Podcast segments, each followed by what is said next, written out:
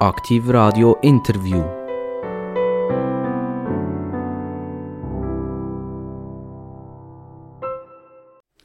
Und wenn es heisst Aktiv Radio Interview, dann reden wir von spannenden Gästen. Und spannende Gäste, die kennen wir ja aus der Politik, wir kennen sie aus der Wirtschaft, wir kennen sie aus der Kultur. Wir haben ja schon Leute von der SRG, von SRF hier. Und jetzt machen wir mal ein bisschen Abwechslung. Wir gehen nämlich in die Energie. Die Energie ist eine ganz spannende Geschichte aktuell.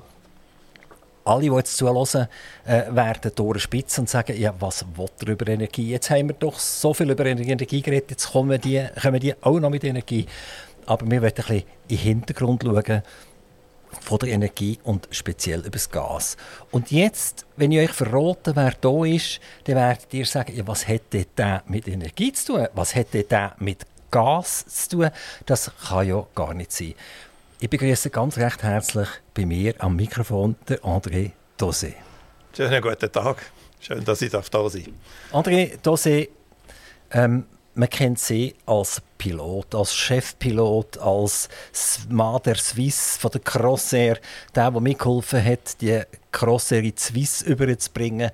Also eigentlich muss man lange überlegen, wie kommt man zuletzt nachher zum Gas. Wie ist der, der Weg vom, wenn wir sagen, Chefpilot der Nation zum Gas?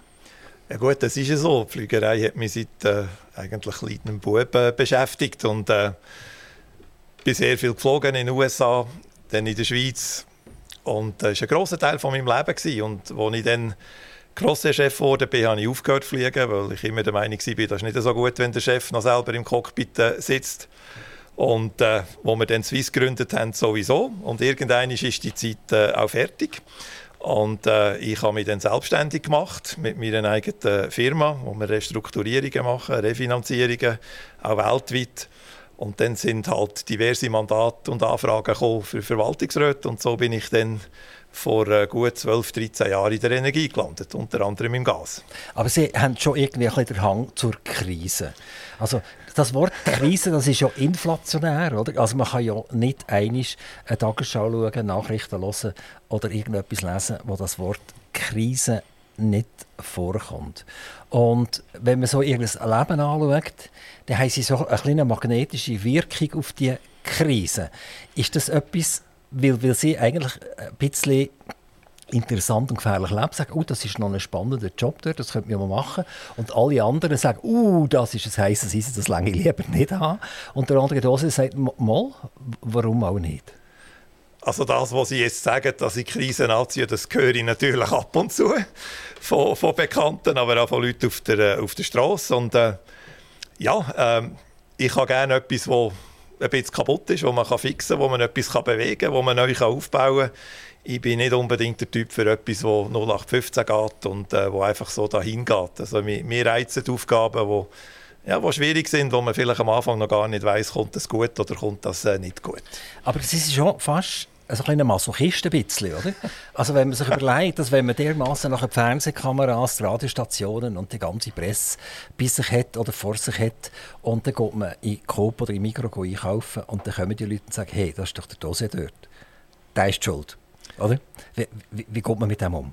Ja gut, also man muss wissen, auf was dass man sich einlädt. Und das ist natürlich einfach eine Begleiterscheinung, wenn man so Sachen macht. Äh, bei der Swiss ist man natürlich extrem exponiert gewesen. Im Fußball ist man sehr exponiert. Aber ich darf sagen, ich habe jetzt öffentlich auf der Straße noch nie etwas Negatives erlebt. Manchmal ist es halt ein bisschen lästig, weil man ein bisschen für sich will sein. Und wenn früher vor dem digitalen Zeitalter, auch noch bei der Swiss, wenn man gar eine Zeitung kaufen im Kiosk, dann will man nicht die ganze Swiss erklären, sondern will einfach seine Zeitung mitnehmen. Äh, das ist auch ein Grund, dass ich sehr, sehr wenig Zug fahre. Ich werde im Zug immer angesprochen. Da kommen immer Leute sitzen nebendran und sagen, äh, Sie, wie war das damals? Gewesen? Oder wenn kommen Sie zu GC zurück und, und so Sachen. Und manchmal, ja, da will man einfach für sich sein. Aber lästig würde ich es nicht sagen. Und äh, das muss man einfach wissen, auf was dass man sich einlädt. Ich komme noch gerne auf die Flügerei zurück, weil die hat doch einen gewissen Bestand in ihrem Leben, Herr Dose. Ähm, Was mich jetzt aber wirklich noch mal interessiert, ist in Ihrem Leben ein Bruch passiert, wo Sie sagen, jetzt habe ich, ich jetzt ein bisschen Deutsch sagen, die Schnauze voll von dieser Flügerei. Es ist jetzt gesehen, ich will jetzt etwas völlig anderes machen. Weil wenn man so Ihren Weg anschaut, also äh, Sie, Sie haben schon eine Ausbildung gemacht, die in die Richtung ist gegangen. Sie sind dann Pilot geworden, Sie sind nach Amerika gegangen, Sie sind dort Pilot geworden, Sie sind Felder mit, mit Chemikalien bespritzen. Äh, also das Flugzeug und das Pilotenblut, das hat zu ihnen gehört, das ist in ihren, ihren Adern, hat das pulsiert. Und plötzlich, und da kommen wir dann auch wieder darauf zurück, reden wir miteinander von Gaspreisen. Also da muss ja irgendetwas bei dem André Dose basiert sein, wo er gesagt hat, es ist jetzt gut, es langt jetzt, fertig. Nein, also Flügerei da werde ich nie genug haben in meinem Leben. Und es ist nicht so, dass ich gar nicht mehr so mit der Flügerei. Ich habe immer noch viele Anfragen. Ich schaue Businesspläne an für Banken im Fluggeschäft. Da läuft noch einiges. Das ist vielleicht nicht so öffentlich. Also einen Bruch in dem Sinn hat es nicht gegeben. Aber ich bin auch einer, der immer wieder Neues gesucht hat. Und das ist sehr, sehr spannend. Vor allem auch die Energie ist sehr spannend. Es ist unglaublich spannend geworden jetzt in den letzten zwei Jahren. Es gibt auch andere Sachen, die ich mache äh, nebendran, mir reizt da immer wieder das Neue. Und mir reizt auch wieder selber dazu zu lernen, etwas ganz anderes, was man noch nicht kennt hat. Und äh, Flügerei wird immer äh, mein Herzblut sein und mein, mein Stammgeschäft äh, quasi. Ich habe dort auch unglaublich viel gelernt und können mitnehmen, wo mir auch jetzt hilft in allen anderen Mandaten. In der Schweiz haben Sie angefangen mit der Crossair. Sie sind von Amerika zurückgekommen und sind zu dieser Crossair gegangen. Das ist vom legendären Moritz Sutter ist die gegründet mhm. worden. Und der Moritz Sutter ist einer gesehen, wo man gehört hat. Also wenn er das Fenster aufgemacht und geredet hat, hat man gewusst, der Moritz Sutter, der redet jetzt. Oder wenn ein Interview war, hat man auch gewusst, der Moritz Sutter, der redet jetzt. Und man hat gesagt, der andere Dose ist mehr so ein bisschen der, der zuerst mal nachdenkt, bevor er redet. Und er ist so ein bisschen das ruhige Gewissen in dieser Crossair. Stimmt das? Ja, das müssen wahrscheinlich andere beurteilen. Ich bin sicher ein anderer Typ als der Moritz Sutter. Ja, ich führe auch anders als der Moritz Sutter. Der Moritz Sutter war der Pionier, er war der Patriarch. Ich habe nie patriarchisch gefühlt, äh, geführt, sondern sehr viel mehr kollegial. Aber ich glaube, am Anfang hat es genau das gebraucht, was der Moritz Sutter hatte, nämlich eine gehörige Portion Frechheit, dass man sich durchsetzen kann. Es hat ja enorme Widerstände gegeben. Aber äh, so vergleichen möchte ich eigentlich nicht. Und wir haben uns über Jahre auch sehr, sehr gut äh, ergänzt. Ich war lange als Stellvertreter. Gewesen. Als Sie zur Crossair gestoßen sind, sind Sie als was dazugekommen? Als Pilot? Ja, das war noch schwierig. Meine Frau, damals Amerikanerin, hätte in die Schweiz wollen. Ich wäre eigentlich gar nie mehr in die Schweiz gekommen. Mir hat es gefallen in Amerika. Wir haben in New Orleans gelebt. Ich hatte dort einen guten Job als Pilot. Sie hat etwas Neues wollen, sind wir in die Schweiz gekommen ich musste als Co-Pilot anfangen. Bei der Crossair in Amerika bin ich äh, Captain gewesen, bin dann aber nur sehr sehr kurz Co-Pilot bei der Crossair und dann äh, direkt Captain geworden.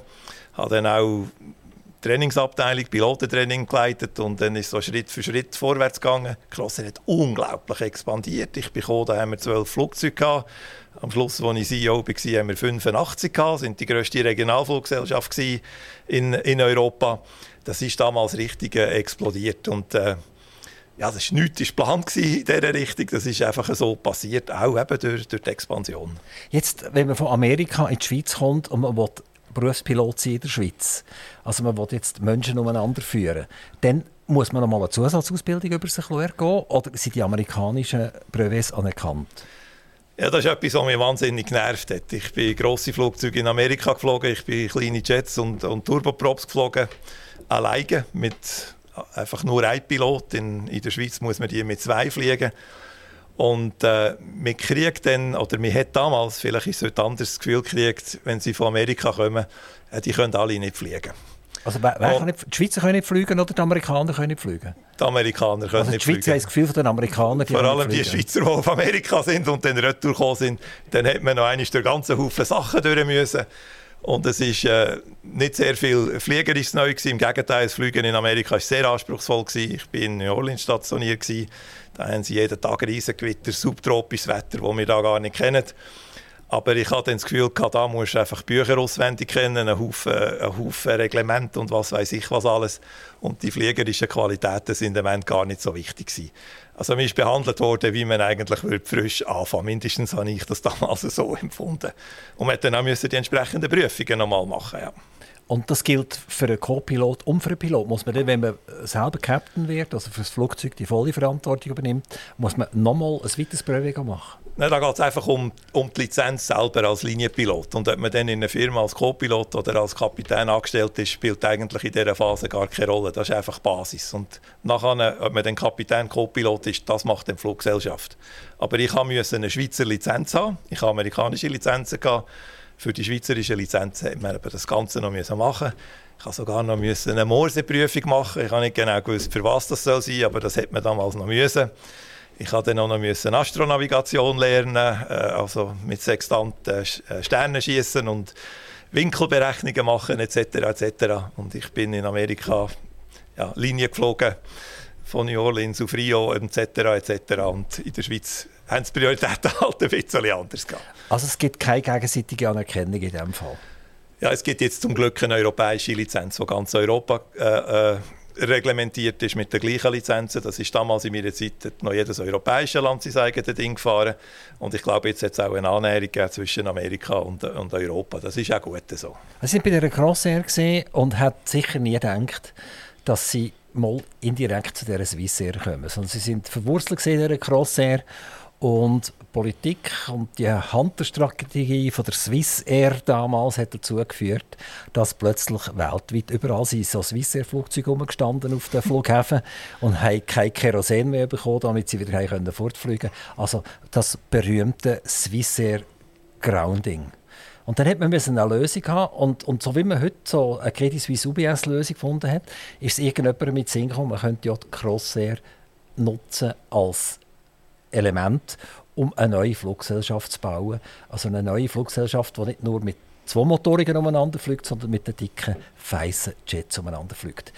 Mögen Sie sich an den Moment erinnern, wo Sie gemerkt haben, ups, jetzt geht es vermutlich in Richtung eine neue Fluggesellschaft. Vermutlich ist die Crossair ein Silbertablett für die neue Fluggesellschaft. Was bedeutet das für mich eigentlich persönlich?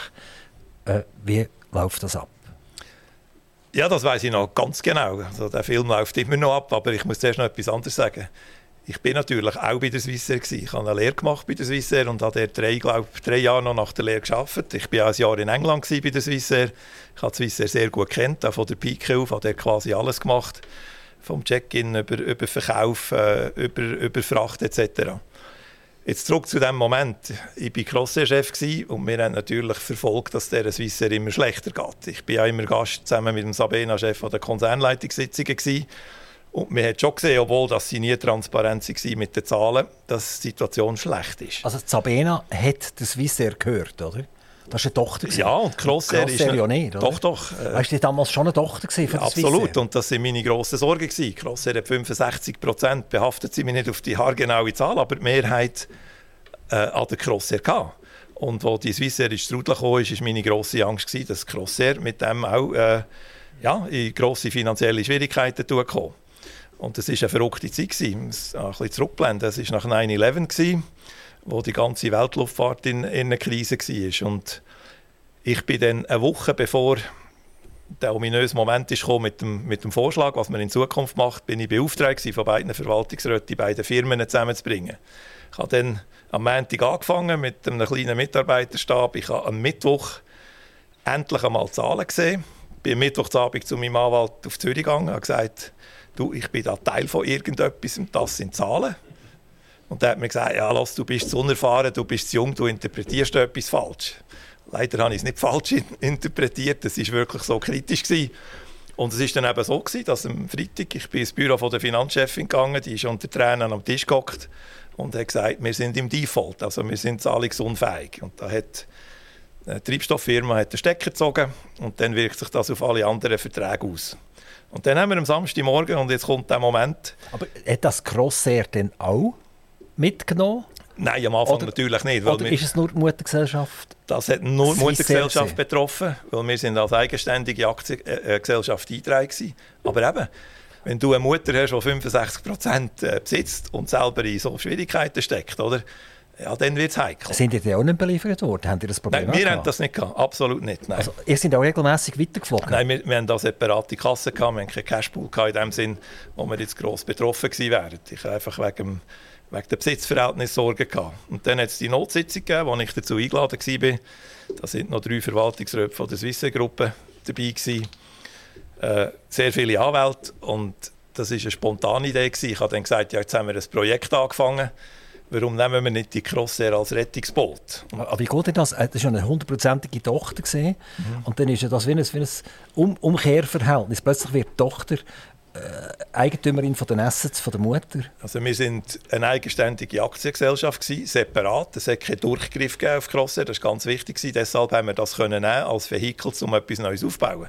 Und wir haben ja dann ganz bewusst eine neue AG müssen gründen, damit eben die Forderungen nicht auf die neue Gesellschaft können übergreifen können. Aber das war eine spontane Idee, gewesen, wo dann ein sehr cleverer Anwalt ist dann rausgegangen, hat das juristisch einmal von der Gesellschaftsform, wie man das ungefähr aufstellen kann, kurz skizziert und wir hätten das wirklich an diesem Samstagmorgen sehr schnell gesagt, ja, das ist ein möglicher Weg. Ich bin gefragt worden, geht das? Ich habe gesagt, ja, ja, das geht. Mein Generalsekretär hat mir unten ans Bein geginkt, gesagt, du bist ein Wahnsinniger. Ich habe gesagt, doch, das geht schon irgendwie. Weil ich gewusst, wenn wir das nicht machen, wird es irgendwann ans Ende von der, von der Crossair sein und die Schweiz verliert äh, ganz, ganz viel. Aber wir haben wirklich nicht gewusst, wie wir das machen sollen. Und dann ist dann relativ schnell die Frage gekommen, ja, wie viel Kapital braucht so etwas? Sie müssen sich das vorstellen, wir haben noch keinen Businessplan gehabt, noch gar nichts. Und dann haben die UBS und CS haben gesagt, je 250 Millionen. Wir sind dann am Sonntagmorgen früh in einer Delegation, auch mit Nationalrat, Ulrich Prämie etc. auf, auf Bern gegangen. Fast der Gesamtbundesrat am Tisch gewesen. Und dann hat man das Projekt vorgestellt und gefragt, macht der Bund mit und wie viel? Und dort hat es dann auch wieder Aussagen von der alten Swissair-Führung. Die sind völlig, völlig daneben gewesen, die haben das abgespielt. Äh, der Bundespräsident hat mich dann angeschaut und hat gesagt, wie viel Geld braucht er. Ich habe das Bild immer noch daheim, das ich dann dort drauf gemalt habe. Ich habe dann irgendwie gesagt, die ganze Übung wird 15 Milliarden kosten. Hm? Also mit, mit Kosten, wo, wo, man halt geschuldet ist bei all diesen Beteiligungsgesellschaften, die sie hatten, Neuaufbau, neue Marken etablieren etc. etc. Und dann haben sie das Timeout genommen und haben dann gesagt, ja, wir können ihnen 55 oder 60 Millionen geben, mehr Kompetenz haben wir nicht. Und dann sind wir mit leeren Händen wieder zurück. Und dann ist der ganze Ball ins Rollen gekommen und da hat der Bundesrat Villiger eine unglaublich gute Rolle und eine mutige Rolle gespielt. Hat die ganze schweizerische Industrie zusammengebracht und hat gesagt, jetzt müssen wir solidarisch sein, jetzt müsst ihr euch beteiligen. Das ist eine Sitzung, die im Lohn stattgefunden hat. Und wir haben dann innerhalb von, ja, von drei Monaten haben wir, äh, glaube ich, 1,8 Milliarden Kapital gehabt, um das Neue überhaupt können anfangen. Das ist eine wahnsinnig verrückte Übung und ein mega, mega Zeitdruck. Aber ist drei Monate lang kein Flugzeug mehr geflogen in dieser Zeit? Der Swissair ist zuerst weitergeflogen und hat dann Anfang Oktober das Grounding gemacht, ja. Crossair ist weitergeflogen, wir haben da Flüge übernommen. Das Grounding, das weiß man heute, das wäre unnötig gewesen. Das ist auch nicht irgendwie abgemacht gewesen oder geplant gewesen. Sie haben schlicht die Übersicht nicht mehr gehabt, wie viel Liquidität in der Kasse ist. Es ist nachher eigentlich nicht so lange gegangen bei der Swiss. Sie sind nachher Chef geworden von der Swiss, mhm. zwei Jahre lang ungefähr. Ja, das war mehr. ja, zwei Jahre, ein paar Monate. Nein, nein, es ist äh, 2001, 2003, 2004 bin ich dann gegangen, ja. Genau. Und äh, dann sind sie gegangen, weil die Schweiz irgendwie nicht können abschließen mit gewissen Sachen. Man hat den Unfall, die bei der Crossair passiert sind, wieder vorgenommen. Es waren zwei Unfälle gesehen mit Todesfolgen, mhm. also wo, wo, tatsächlich Menschen ums Leben gekommen sind. Und die Schweiz ist nachher der Meinung gewesen, der Moritz Sutter, der André Dosé und ein paar andere haben ein Klima in dieser Firma gehabt, wo im Prinzip letztendlich die Grundlage war, dass solche Unfälle überhaupt passieren können. Also ich glaube nicht, dass sie direkt angeklagt sind worden, weil sie ins Flugzeug geflogen sind. Sie sind ja nicht in diesem Flugzeug gesehen, sondern dass im Prinzip eine Grundlage ist geschaffen wurde. Mögen Sie sich erinnern, wo die ersten Anzeichen gekommen sind, dass sie verantwortlich sein für die Flugunfälle? Wie ist es ihnen dort gegangen? Ja, vielleicht zuerst ganz unabhängig jetzt von, von den Klagen. Oder? Wir haben das Flugzeug verloren im Anflug auf Zürich. Das war der zweite Unfall. Ich muss da sagen, wir sind 25 Jahre absolut unfallfrei geflogen. Es hat uns dann zweimal getroffen, äh, innerhalb von zwei Jahren. Wir sind im Aufbau von dieser Swiss. Das war ganz am Anfang. Im November ist das Flugzeug in Zürich abgestürzt. Ich war CEO von der Crossair noch. Das Neue war am Tun, hat noch keinen Namen gehabt. Das ist noch unter Projekt Phoenix gelaufen. Und das ist etwas das Schlimmste, was passieren kann, wenn sie mit so etwas konfrontiert sind. Das ist äh, happig. Und äh, da macht man sich natürlich wahnsinnig viel Gedanken. Haben wir etwas falsch gemacht? Warum ist das passiert? Kann es morgen wieder passieren? Und dann müssen sie mit der ganzen Geschichte umgehen. Wir sind im Aufbau und ich gewusst, wenn jetzt öffentlich etwas Falsches sagst, das Neue kommt nicht stand. Die Presse hat schon geschrieben, das ist jetzt die neue Swiss ist tot, das kommt nie. Sie müssen mit dem Leid umgehen von all diesen Leuten, mit den Betroffenen. Auf einmal stehen sie in Basler Münster, müssen müssen eine Trauerrede halten von 3000 Leuten.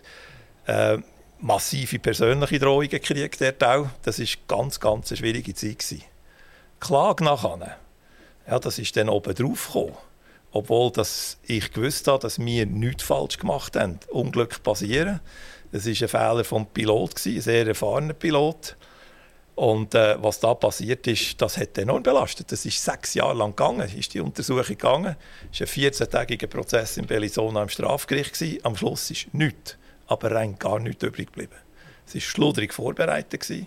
Der Staatsanwalt hat Sachen präsentiert, die man mir persönlich vorgeworfen hat. Oder mir hat man gesagt, ich habe als CEO eine Kultur gefördert, die die Flugsicherheit nicht garantiert hat. Und ich habe selber, sei selber so kriminell umgeflogen.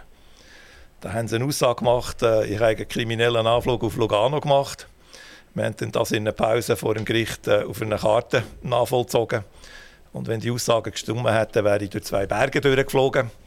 Alles so Sachen, aber sechs Jahre lang. Und dann totaler Freispruch auf der ganzen Ebene. Es ist nichts hängen geblieben. Wie, wie erlebt man so eine sechsjährige Zeit, wo man eigentlich beschuldigt ist? Man kann ja nicht einfach von sich aus sagen, ich bin unschuldig, sondern die Presse kolportiert das, die nimmt das auf. Äh, das, heute würde man sagen, es gibt ganz viele Klicks das heißt, es gibt Umsatz äh, für die entsprechenden Medien. Wie, wie geht es einem sechs Jahren? Nimmt man da einfach 10 Kilo ab? Ähm, kann man nicht mehr schlafen? Ähm, kann man irgendwann damit leben? Wie funktioniert das? Ja, ich kann zum Glück so Sachen gut äh, wegstecken, aber es ist belastend. Ich habe ein, zwei Anfragen für Mandate nicht gekriegt, weil der Prozess nicht entschieden worden ist als Verwaltungsratspräsident, weil halt immer noch latent oder, äh, das Risiko war, dass es schieflaufen kann. Äh, ich bin nicht der Einzige, der angeklagt war. Cheffluglehrer, Chefpilot, Moritz Utterau als Verwaltungsratspräsident. Und die verschiedenen Leute haben das auch verschieden empfunden. Der eine mehr, der andere ein bisschen wenig. Aber die ganze Situation war schon sehr belastend. Gewesen. Vor allem, wenn man erlebt hat, auch, wie die Voruntersuchungen gelaufen sind. Die sind alles andere als korrekt abgelaufen. Ähm, von seitens der Staatsanwaltschaft. Also da fragt man sich dann schon, was am Ende rauskommt. Haben Sie auch so ein bisschen gespürt, wer sind eigentlich echte Freunde? Also, wenn man in so einer Position ist, man ist zuerst der Crossair-Chef und dann ist man der Swiss-Chef, dann hat man ja ganz viele Leute, die einem auf der Straße auf Rücken klopfen und sagen «Hallo André, wie geht's?» und so weiter. Und jetzt muss man zurücktreten als Chef der Swiss und hat zwei so wirklich belastende Verfahren am Hals. Ist das auch wenn wir sagen, privat spürbar gesehen, gibt es Leute, die sie, sie heute sagen, äh, du bist kein Freund gesehen und jawohl, du bist zu mir gestanden.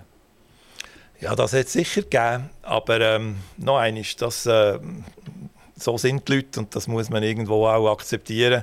Es haben auch Leute Angst gekriegt, es haben Leute Meinung gewechselt äh, etc. All das hat es natürlich schon gegeben.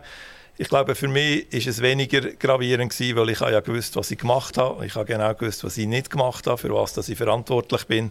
Ich glaube, für mein Umfeld, Familie, Bekannte und so ist es viel schwieriger gewesen, weil die nicht mitten drin sind und die Schwierigkeiten hatten, das einzuschätzen. Oder? Und es ist schon nicht so toll. Ich habe, damals ist halt noch nicht so viel auf, äh, auf dem Handy gelaufen und auf dem Tablet. Wenn Sie am Sonntagmorgen gehen, den Kiosk und im gelben orangen Aushang steht Dose im Knast. Immerhin jetzt noch ein Fragezeichen gehabt, hm? aber es war ein grosser, ein grosser Aushang. Gewesen. Ja, das, das, muss man einfach wegstecken. Ich habe gesagt, das muss ein anderer sein. Ich bin ja immer noch frei. ja. Ich bin immer noch draußen. Nein, man muss einfach die Fähigkeit haben, das auch wegzustecken. Sie sind dann von der Swiss zur Gulf Air gegangen. Mhm. Das ist äh, die Airline von Bahrain, vom Königreich Bahrain. So, jetzt, jetzt muss man wirklich sagen, also sie sind verwurzelt gesehen, zuerst in Amerika, nachher in der Schweiz und so weiter. Und jetzt geht man zu so einem Emirat, wo jetzt vielleicht, ich persönlich würde sagen, ja, seitdem sind die Flugzeuge überhaupt sauber gewartet, kann man dort überhaupt reinsitzen. Wieso haben Sie diesen Schritt gewagt? Oder wieso haben Sie eigentlich damals nicht gesagt, es ist jetzt gut, die Flügerei ist jetzt mal etwas, wo ich ein an den Nagel hänge? Ich bin immer viel umgereist, wir haben immer fremde Kulturen interessiert, das ist heute noch so. Und ich habe mein Business auf dem FF kennt. Äh, mich hat sehr gereizt, etwas in einer komplett anderen Kultur zu machen. Und ich habe bei der Galfair bin ich Berater gewesen. Ich habe voran äh, mir eine Inland-Airline aufgebaut in Saudi-Arabien, auch als Berater mit zwei Banken zusammen. Also ich habe die Kultur schon ein bisschen kennt. Mich gereizt mal, etwas völlig anderes zu machen. Aber das sind nur ein paar wenige Wochen oder Monate? Nein, richtig? ich war als Berater und dann äh, als CEO. Und die Firma... Das war im April bis Juli, oder? Ja, das war ein bisschen länger, glaube ich. Also es war etwa anderthalb Jahre mit der Beratungstätigkeit. Aber von dem hat man vielleicht nicht gewusst, aber von dem Moment an, wo sie an, an die Oberfläche geraten sind als Mr. Gulf Air, sind das nur wenige Monate gewesen. Haben Sie, haben Sie dort die Situation total falsch eingesetzt? Nein, nein, nein, Haben Sie mit den Leuten nicht, nicht voraus richtig geredet? Nein, nein, wir haben schon gut geredet. Und ich habe die Firma übernommen, mit einem Team zusammen bin ich dort runtergegangen. Die haben pro Tag etwa 4 Millionen Dollar verloren mit einer nicht so grossen Fluggesellschaften, mit etwa 40, 50 Flugzeugen, 5000 Angestellte. Ähm, wir haben das nach etwa vier, fünf Monaten total im Griff gehabt. Die Firma hat keinen Verlust mehr gemacht, aber es war ein wahnsinnig schwieriges Umfeld. Gewesen. Meine Telefone sind abgehört worden. Sie haben in meiner Wohnung Kameras installiert und Mikrofon, wo wir dann das haben können präsentieren, dass wir nach äh, ja, wenigen Monaten das auf Vordermann gebracht haben, haben das gut restrukturiert, haben sie den Vertrag verlängert, im ganzen Team. Und dann sind sie zwei Tage später gekommen, und so wie das dort unten ist, das Gespräch hat dann so angefangen, ja, André, das Meer ist blau, der Himmel ist, äh, ist dunkelblau und grün. Und dann sage ich, ja, und was ist der Punkt? Ja, wir haben einen super Job gemacht, darum haben wir den Vertrag verlängert, aber ab jetzt tue ich nur noch Vorschlag und sie werden wieder entscheiden. Und dann habe ich gesagt, nein, so geht es nicht, für das sind wir nicht da und dann haben wir uns halt getrennt. Ja. Was ist Wort aus der Gulf Air? Galfair gibt es heute immer noch, kämpft immer noch. Galfair, muss man sagen, war früher mal die Fluggesellschaft im Persischen Golf. Das ist äh, Abu Dhabi, äh, Bahrain, Dubai und Oman, die dazugehört haben. Es ist heute eine kleine Fluggesellschaft, isoliert in Bahrain. Bahrain ist eine Insel mit nicht wahnsinnig vielen Einwohnern äh, und versucht innerhalb von dem zu überleben, neben den grossen, sehr starken Oman Air, äh, Etihad und, äh, und Emirates. Als sie weg waren bei der Galfair, ist dann was passiert? Dann haben sie nicht wieder einen CEO-Posten übernehmen, irgendeiner Fluggesellschaft, sondern dann ist es ein bisschen ein Moment ruhiger geworden um eine andere Dose. Ich habe von Golf spielen. gesagt, jetzt mache ich mal also von Golf Air, sie sind mit U, sie sind zu Golf ich übergegangen. Ich bin vom U zum O gegangen und habe angefangen, das wollte ich schon lange immer machen. Ja, was heisst ruhiger geworden? Ich wollte nicht mehr operativ arbeiten. Ich war CEO drei börsenkotierten Firmen und habe gesagt, so, jetzt will ich nicht mehr operativ arbeiten. Ich äh, mache sicherlich noch gerne strategische Sachen, aber operativ so als CEO will ich, will ich nicht mehr machen. Ja. Ich habe dann auch meine eigene Firma gegründet. Also ich werde jetzt Berater, ich habe durch so viele Krisen mehr durchgemischt und Firmen gesehen, das Wissen kann ich jetzt weitergeben. Ich meine, doch kann ich ja verstehen, dass sie beraten werden. Aber es gibt ja heute Leute, die beraten werden, die ab der Uni kommen. Die sind schon Berater. Also die haben ja gar nie gelernt, effektiv mal den Kopf herzustrecken. Ja gut, also ich will nicht über andere Leute urteilen. Ich kann einfach sagen, dass ich mit all dem, was ich mache, unglaublich viel erlebt habe. Ich habe vielleicht äh, Zeugs erlebt, gerade bei der Gründung von der Swiss, aber auch bei der Galfair, wo vielleicht andere zwei Karrieren nicht erleben. Ich habe wahnsinnig viel gelernt. Äh, ich habe auch meine Fehler gemacht, die man daraus lernt. Und äh, ich glaube, wenn man so einen Rucksack hat, dann ist man sicher auch ein valabler Berater und kann am einen oder anderen oder der einen oder anderen Firma auch äh, effizient weiterhelfen. Irgendwie sind Sie wahrscheinlich neben dem, dass Sie Pilot sind, immer ein bisschen ähm, Fan vom Fußball. Das muss ich annehmen, weil man hat sie nachher Knallenfall zum Präsident gemacht vom Grasshoppers Club in Zürich. Das ist ja so, ja. Äh, auch dort eigentlich eine Krise, kann man sagen. Ja, es war eine mega Krise. also, ja, die, das war einfach nicht in der Luft oben, gewesen, sondern am Boden unten ist das gesehen. Und sie haben dort wieder Ja gesagt dazu. Also da kann man jetzt wirklich sagen, da ist der Masochist Dose schon wieder vorgekommen. Nein, nein, halt, ich habe zuerst Nein gesagt. Ich habe erst beim zweiten Mal dann Ja gesagt, als sie gekommen sind. Nein, ich bin natürlich im Fußball gut vernetzt, ich habe Leben lang Fußball gespielt und äh, ähm, war auch beim FCB ein bisschen mehr im Hintergrund damals. Äh, ähm, und äh, wo, wo, die Anfrage von GC kam, habe ich gesagt, nein, als ich die Fakten gesehen habe.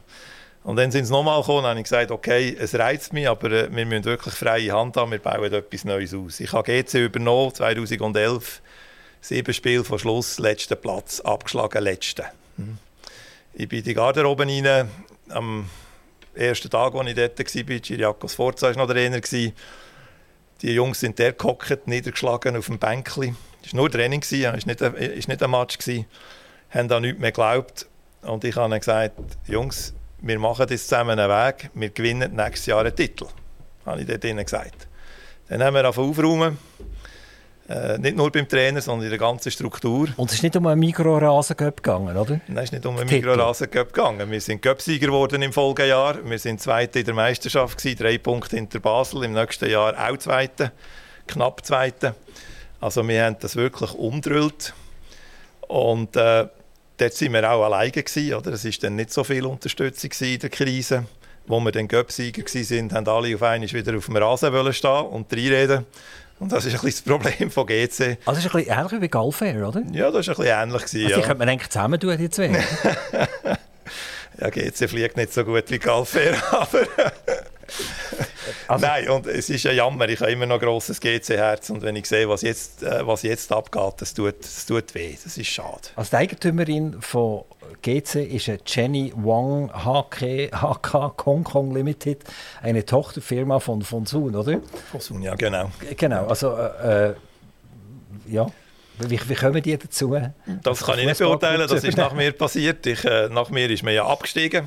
Äh, und der Club war wirklich in einer Krise. Gewesen. Ich glaube, die Chinesen waren eher glücklich. Die haben den Club übernommen und ohne die Finanzen aus China, glaube ich, das darf man heute sagen, wäre man wahrscheinlich nicht mehr in der Super League. Aber es gibt im Moment scheint es keine Strategie zu geben, keine klare Ausrichtung. Der Trainer, der meiner Meinung nach einen guten Job gemacht hat, geht jetzt, ist ein bisschen ein Vakuum.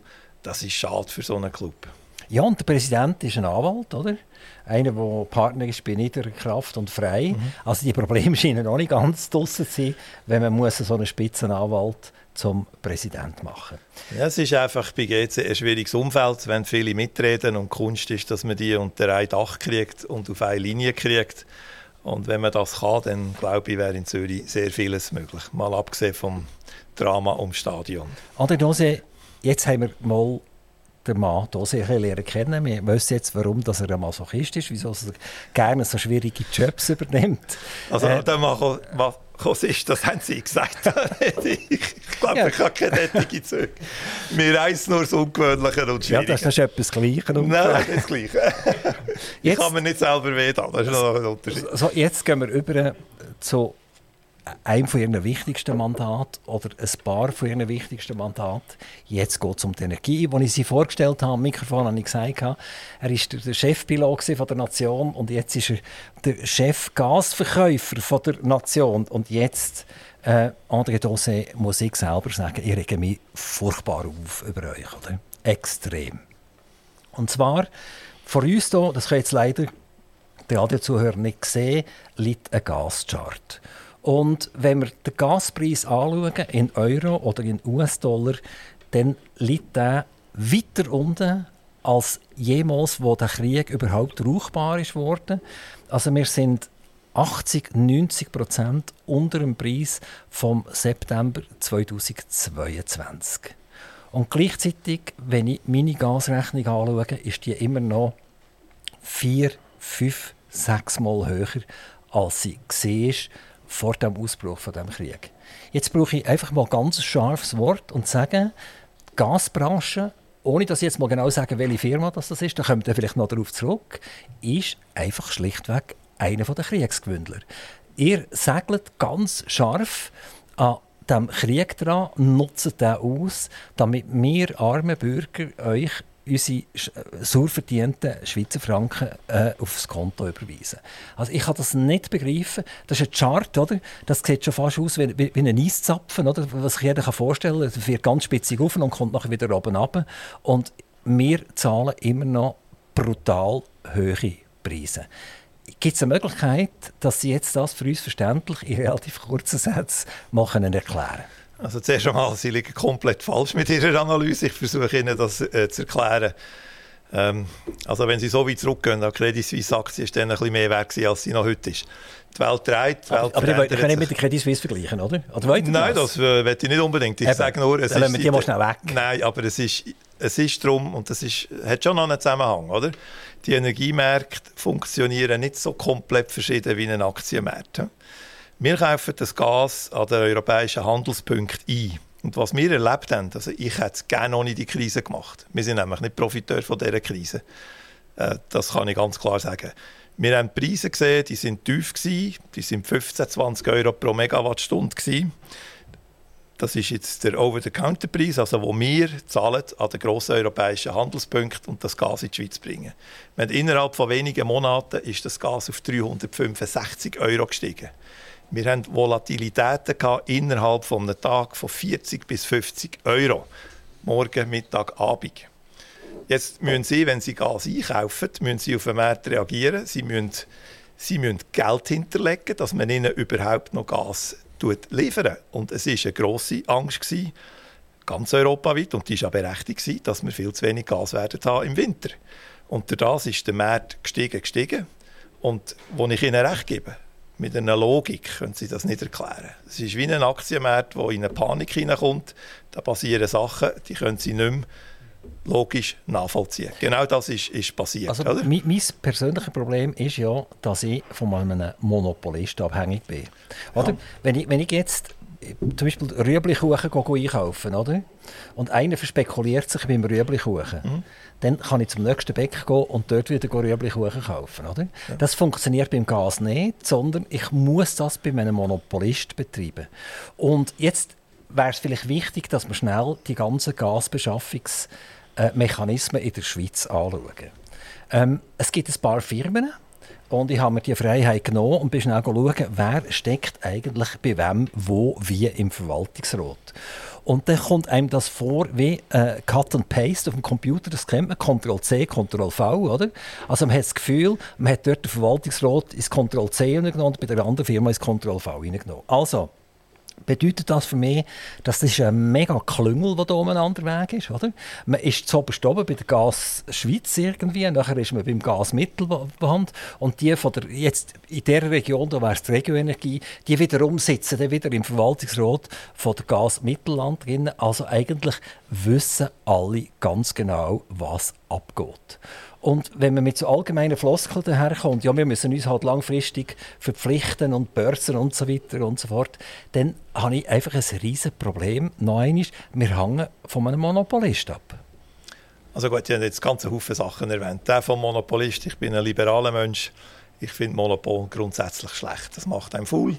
Man ist nicht agil. Äh, man kann nicht die beste Leistung bringen. Das ist so. Und in der Schweiz, es ist es ist aus ihrer Sicht jetzt, sie haben ja auch Immobilien, habe ich gelernt in der Vorbereitung, ich kann ihre Sorgen absolut verstehen.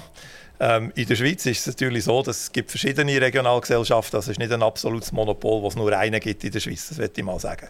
Für mich schon. Als Bürger, Moment, schnell, Moment, als Bürger bin ich bei einem Monopolist. Ich komme gerade auf das. Ihr habt fünf Regionalbetreiber, oder? Und ich kann nicht sagen, ich komme jetzt zum Regionalbetreiber Graubünden. Sondern wenn ich, wenn ich jetzt Nordwestschweiz bin und ich bin am, am, am Mittelland Vertreiber, dann bin ich bei dem und Schluss die Post fertig, das oder? ist im Moment noch so. Es gibt aber eine de facto Liberalisierung, die tatsächlich jemand geklagt hat in Luzern, wo das auch gewonnen hat. Und ich bin absolut dafür, dass wir da liberaler sind. Das ist, das ist ein Fakt. Jetzt äh, die regionalen Energieunternehmen, die geben die Preise weiter. Über das kann ich nicht äh, urteilen. Ich kann Ihnen einfach sagen, was der GVM macht. Das sind Marktpreise, die wir weitergeben. Der GVM macht keinen Profit. Macht keinen Profit. Wir sind genossenschaftlich organisiert. Wir äh, den Profit, den wir machen aus dem Gas, der geht weiter an die Aktionäre, also die Region Energie Solothurn, in Bern, in Biel etc. Also wir sind nicht eine profitorientierte Firma, sondern wir geben das Gas so weiter, wie wir es auch einkaufen. Wir haben aber jetzt durch das enormste Schwankungen gehabt. Sie müssen mit zum Teil eben früher liefern. Dann kaufen sie Gas ein, wegen der Versorgungssicherheit, zu einem hohen Preis. Dann geht es runter. Wir können nicht spekulieren. Sonst wäre nämlich der Kunde noch viel exponierter. Wenn wir davon spekulieren und irgendwann liegen sie neben dem Markt in einer Spekulation, das kann fünfmal gut gehen und dann geht es schief. Aber irgendwie haben, nicht- irgendwie haben wir ja spekuliert. Nein, wir haben nicht Wenn spekuliert. ihr, nicht, wenn, ihr, wenn ihr am Markt wäret, wären wir jetzt schon lange wieder drunter. Wir wären wieder beim Nein. Jahr 2018 unten, oder? Ja gut, das ist jetzt Ihre Betrachtung, aber Sie müssen einfach sehen, dass im Winter hat die Versorgungssicherheit droht, die ist akut gewesen. Und eine Versorgungssicherheit die ist nicht gratis. Wir sind vom Bund aufgefordert worden, gewisse Mengen einzukaufen, einzuspeichern, zu damals sehr, sehr teuren Preisen. Sie haben recht, jetzt ist es massiv gesunken. Also wir sind gezwungen worden, wir sind aufgefordert worden, kaufen das Gas, speichern das. Das haben wir gemacht. Jetzt ist der Preis gesunken, aber die Versorger haben den Hochpreis müssen zahlen. Also ich zahle immer noch den Preis September 2022. Heißt das, das Gas, das ich heute bei mir rauslasse, im Mitte 2023 oder gegen Herbst zu, ist das Gas, das ihr einkauft habt im September 2022? Also ich kann nicht über Ihren Lokalverteiler reden, das kenne ich äh, viel zu wenig, was die machen. Ja, euer, Verwaltungsratsmitglied ist, Ja, klar, aber ich ist CEO äh, beim, beim Regionalbetreiber, oder? Absolut, ja, aber ich diskutiere nicht mit ihm seine Preis- und äh, Vertriebspolitik, Aber- sondern ich kümmere mich um eine GVM. Und noch eines, wir sind Non-Profit, wir liefern das Gas, den Regionalversorger, zu den Preisen, wo wir sie einkaufen. Also, Okay? ich sagen, Aber, aber was Sie absolut richtig erkannt haben, wir müssen Gas kaufen, das sehr, sehr teuer war. Das ist eingespeichert, das Gas haben wir. Jetzt ist der Preis deutlich, deutlich gesunken, aber das Gas ist da. wenn komme ich wieder billiges Gas über? Wenn sich der Markt beruhigt, äh, es ist jetzt im Sommer sehr ruhig geworden, wir werden sicherlich etwas auf den Winter müssen machen, die Preise werden leicht steigen. Ich gehe, oder ich hoffe, dass wir nicht solche Ausschläge haben, wie sie mir Was heisst steigen? Von der jetzigen Situation aus steigen? Nein, vom, vom Handelspreis an den Handelspunkt. Okay. Nicht das, was Sie jetzt sehen als Aber, es muss, Endkunde. aber ich muss ja viermal billiger werden eigentlich, oder? Ja, der Gaspreis ist mehr als viermal billiger jetzt. Eben, ja. Aber einmal, wir sind belastet durch die Versorgungssicherheit. Und was ich auch im Bundesrat gesagt habe, ich war mehrmals bei der Frau Sommaruga, ich habe mich mit dem Herrn Rösti austauscht, Versorgungssicherheit ist nicht gratis. Und ich muss Ihnen schon sagen, wenn es da innen dunkel geworden wäre, Ihr Radio nicht mehr funktioniert, weil ihr keinen Strom hättet, wäret ihr auch nicht zufrieden gewesen. Nein, da, da gebe ich Ihnen, Aber ich gebe Ihnen völlig recht. Es ist nicht gratis. Und wir, Ich gebe- ich gebe ganz kurz, wir sind an einem Wendepunkt in der ganzen Energie. Wir haben eine Elektrifizierungsstrategie in der Schweiz beschlossen, die ist nicht durchgedacht. gewesen. Wir haben in der Energie massivste Probleme, auch in Zukunft, wie wir, äh, wie wir CO2-frei werden. Das haben wir eindeutig. Und die Energie wird uns noch langfristig beschäftigen. Und es ist ein Fakt, die Energie wird nie mehr so billig sein, wie der Ausgangspunkt, den Sie vorhin erwähnt haben. Okay. Wissen ich glaube, wenn wir zusammen würden, ein Bier trinken und über Energie reden, würden wir vermutlich relativ ähnlich denken. Denk, vermute ich jetzt mal. Aber wir reden jetzt dummerweise über Gas und nicht über die Gesamtstrategie. Der Bundesrat hat Ihnen angeboten, finanzielle Unterstützung zu bieten. Das heißt also, wenn Sie müssen lang voraus finanzieren wir haben ja das bei der AXPO haben wir ja das gesehen, dass die AXPO Handelsplattformen genutzt hat und durch das hat sie müssen Geld hinterlegen, das sie dann Gott sei Dank nicht gebraucht hat zuletzt. Aber sie hat das müssen machen. Also hat der Bundesrat müssen Notrecht sprechen und die Anfrage ist bei ihnen gelandet und die Gasindustrie hat gesagt, wir brauchen das nicht, ihr müsst uns nicht unterstützen, wir haben das selber im Griff. Und das hat zu einer mega Kontroverse geführt in Bern, dass Bern gesagt hat, der Herr Dose sagt nicht die Wahrheit und der Herr Dose sagt, Bern sagt nicht die Wahrheit. Komplett falsch. Komplett falsch. Äh, die Unterstützung und der Rettungsschirm, wo die Axpo ist, ist wegen dem Strom. Gewesen. Hm?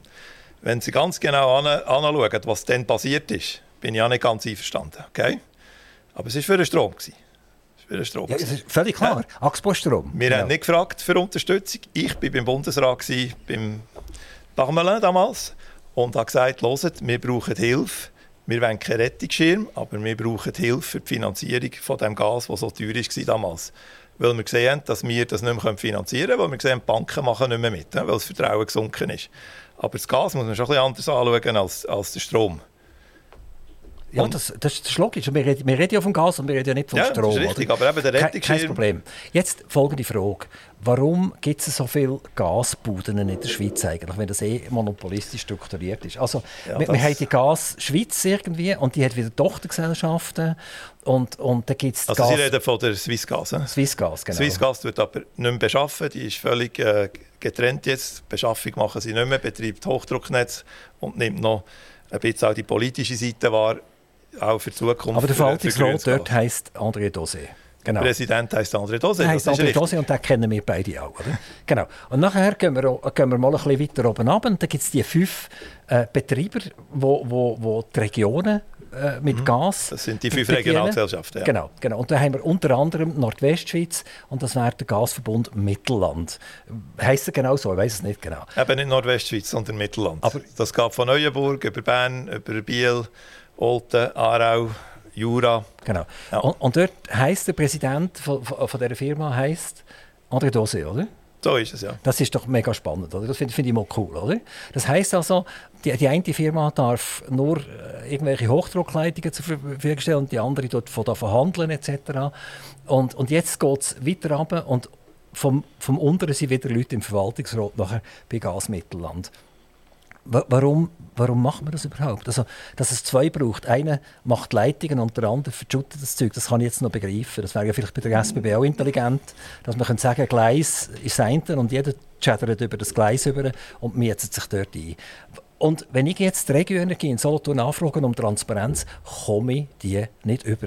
Also ich habe ein Verfahren eingeleitet, habe ein riesiges Dokument bekommen und drin steht unter anderem, frag doch einmal Gas Mittelland, oder? Du mhm. musst nicht uns fragen, oder? Weil wir beziehen unser Gas bei Gas Mittelland und wenn die uns teuer verkaufen, dann müssen wir es teuer an die weitergeben. Wir haben keine Transparenz. Wir Bürger sind im Dunkeln und wir können das Licht nie anzünden. Gut, jetzt haben wir wieder ganz Haufen Fragen. Fangen wir mal an, warum gibt es so viele Gasversorger? Das weiß ich auch nicht. Die sind historisch so gewachsen, weil jedes Stadtwerk hat irgendwo früher mal sogenanntes Stadtgas vertrieben. Das Gasvolumen in der Schweiz, das totale pro Jahr, entspricht etwa einem Verbrauch von der Stadt Hamburg. Hm? Das ist die Relation. Also das stimmt, was Sie sagen. Wir sind sehr klein und wir haben sehr viele Betreiber, die in der heutigen Welt, wenn man das heute konstruieren würde, wenn man es heute gründen würde, man es sicherlich nicht so machen. Aber das ist nun mal die Historie, die wir an vielen anderen Orten in der Schweiz auch haben.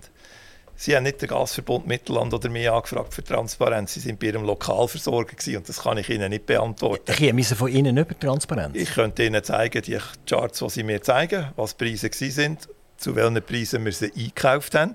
Das kommen wir rüber. Und das, das kommt ihr rüber. Da habe ich überhaupt kein Problem. Muss, muss, muss, ich hier anfragen oder, oder, oder, kann ich das auf www.xy kann ich das anschauen? Oder wie funktioniert das? Da gibt es Kontaktstellen auf der Website, ja, wo man das kann anfragen kann. Absolut. Was wir Ihnen nicht können, einzeln auflisten das werden Sie auch verstehen, das sind unsere Finanzierungskosten, die wir oben drauf haben, für die Garantien. Die kosten natürlich etwas. Aber rein die Mechanik vom Gas, Gaspreis zu dem Preis, den wir sie gekauft haben, das ist kein Geheimnis. Das also ist das, kein Geheimnis. Das ist mega spannend. Also der, wir hauen, wir, wenn wir beim TAE, das ist ein grosser Hub in Deutschland, Gas einkaufen, dann machen wir da kein Premium drauf. Wir müssen aber Hunderte von Millionen hinterlegen, die uns Finanzierungskosten garantieren. Sonst kriegen wir keinen Tropfen Gas. Aber jetzt hättet ihr ja den Bund gehabt, der allenfalls mitgemacht Nein, hätte. haben wir nicht gehabt. Aber ihr habt gefragt? Nein. Ich ja. habe gefragt für Garantien. Haben sie abgelehnt. Und dann hättet ihr nicht müssen hinterlegen nachher? Nein, die Bundesgarantie hätte gelenkt. Ich hätte nur eine Bundesgarantie gehabt, das wäre für die Handelspunkte genügend gewesen, oder? Aber auf dem privaten Finanzmarkt als Sorgen sind wir irgendwo an eine Limite gekommen und die Bank hat nicht mehr mitgemacht. Und ich habe Bundesrat Parmelin damals gesagt, schaut, wenn die Situation so weitergeht, dann kommen wir an einen Punkt, wo wir das nicht mehr finanzieren können. Dann wollen wir nicht direkte finanzielle Unterstützung von euch, wir glauben an einen liberalen Markt, aber wir brauchen unter Umständen, damit wir die Versorgungssicherheit können gewährleisten können, Bundesgarantien für die Finanzierungen. Und die wären ja nur zum Tragen gekommen, wenn uns als Firma oder andere Firmen, die die gekriegt hätten, etwas passiert wäre. Wie kaufen ihr denn jetzt im Moment ein? Jetzt, jetzt können wir ja über Transparenz reden. Mhm. Also wenn wir den internationalen Gaschart anschauen, sind wir wieder unter dem Jahr 2018. Also das Gas kostet weniger richtig, als im Jahr 2018. Und äh, das würde ja bedeuten, dass ihr jetzt auch wieder könnt einkaufen könnt, so unter dem Jahr 2018. Und wann kommt ihr das an Konsumenten zurück? Also wir haben noch, das ist das, was ich vorher versucht zu erklären, wir haben immer noch teures Gas, das eingespeichert ist, das sehr viel mehr gekostet hat. Das gibt eine Mischrechnung. Und der Kunde wird profitieren, etwas Zeit verzögert, weil wir müssen die Altlasten zuerst können abbauen wie, wie lange ist die Zeitverzögerung? Ja, was wir jetzt machen natürlich, wir schauen vorwärts. Es ist klar, dass die Preise im Winter schon rein wegen der Temperaturen werden ansteigen im Vergleich zu jetzt. Es ist sehr unwahrscheinlich, dass wir tiefere Preise haben. Und wir kaufen und sichern jetzt da Gas für einen, für kommenden Winter, wo deutlich billiger ist als Aber das Gas, das wir in der Das Krise Gas ist ja den ganzen Winter nur noch oben runtergekommen. Interessanterweise. Also wir haben im September 22 Söch gehabt. Mhm. Und dann ist es langsam kalt geworden. Dann habe ich ja von früher und dann habe ich meine Gasheizung anstellen. Und von dieser Sekunde an ist das Gas immer wieder billiger geworden. Wie erklärt man denn das? Ja, die Situation hat sich ein bisschen entspannt auf dem, auf dem Markt und der Hauptgrund war, dass man, dass man Flüssiggas importieren äh, einer der Hauptgründe ist, dass Deutschland sehr schnell reagiert hat, die Häfen gebaut hat, wo man das Flüssiggas tatsächlich auch entladen kann.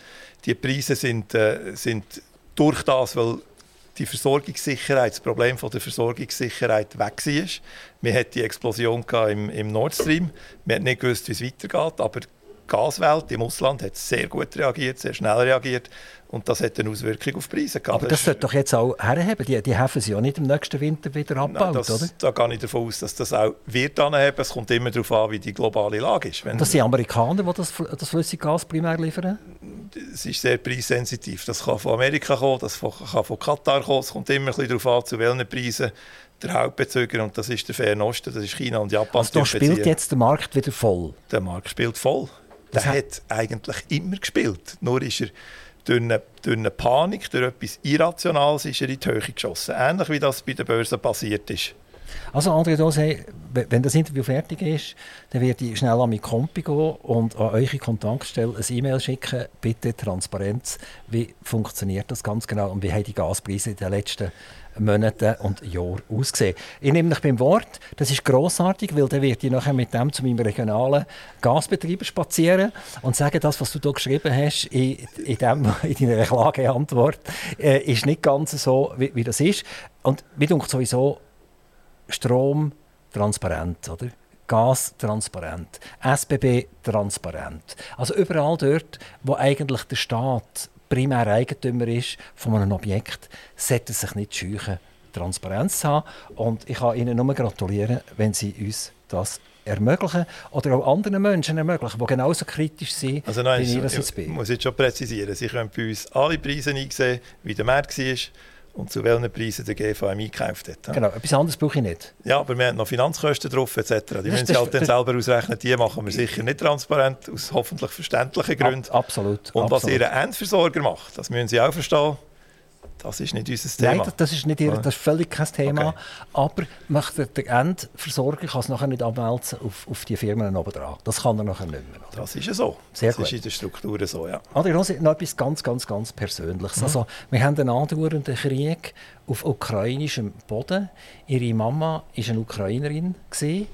Und äh, damit haben sie eigentlich die Ukraine als Land, als junger Bub schon miterlebt und haben gesehen, was das für ein Gebilde ist, wie das losgelöst wird aus, aus dem sowjetischen Grossreich heraus, wie das selbstständig wird. Äh, also wahrscheinlich eine grossartige Zeit für ihre Mutter, wo sie sieht, dass äh, das Land zu einem eigenen Leben kommt. Und jetzt müssen sie 180 Grad wieder erleben, wie ein Aggressor das Land angreift. Äh, ich nehme an, sie haben auch noch Bekannte oder Verwandte äh, in, in, in diesem Land. Und äh, dort geht es ihnen sicher nicht so wahnsinnig gut. Wie, was ist Ihre Beziehung heute noch zur Ukraine? Und äh, wie sehen Sie dort den weiteren Verlauf? Ja, ich habe 50% ukrainisches Blut. Damals, als meine Mutter von, von den Deutschen im Zweiten Weltkrieg deportiert ist, als 14-jähriges Mädchen auf Deutschland in ein Arbeitslager und dann können fliehen in die Schweiz, ist es noch Sowjetunion. Ähm, auch dort sind riesige Probleme. Der Stalin hat die ganze Ukraine in den 30er Jahren ausgehungert.